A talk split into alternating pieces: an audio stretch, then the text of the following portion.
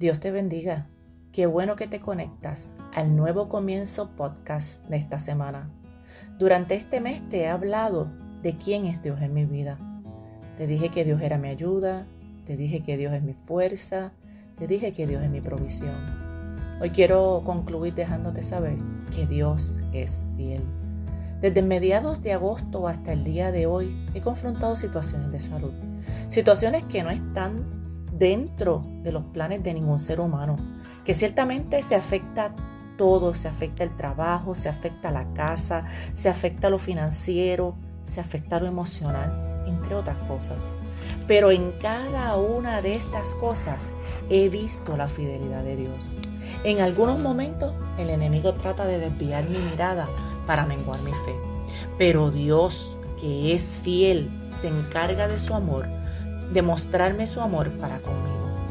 A lo mejor te has sentido así o estás pasando por alguna situación difícil y sientes que Dios no, es, no, no está. Sientes que no te oye. Piensas que se olvidó de ti. Pues quiero recordarte que Dios es fiel. Mira lo que dice en Números 23, 19 y lo comparto contigo en traducción lenguaje actual. Dios no es como nosotros no dice mentira alguna ni cambia de parecer.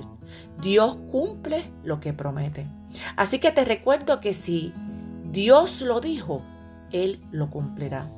Hace precisamente una semana fui a hacerme un estudio.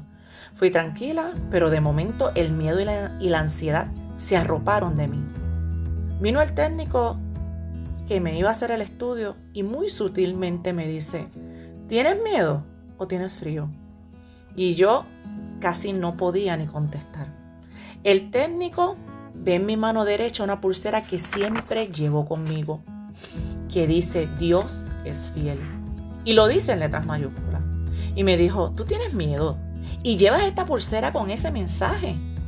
Al momento me confrontó y le dije, comenzamos de una a hacerme el estudio. Mientras estaba haciéndome el estudio, me puse en sintonía con Dios. Comencé a cantar eh, coros, himnos que yo sé.